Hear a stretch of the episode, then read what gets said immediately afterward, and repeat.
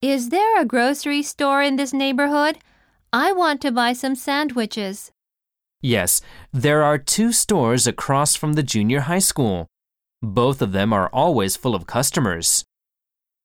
Store, 店、 neighborhood, 近所、 sandwich, サンドイッチ、 across, 何々を横切って、何々の向こう側に、 junior high school, 中学校、 both of them, それら両方とも、 be full of. でいっぱいである。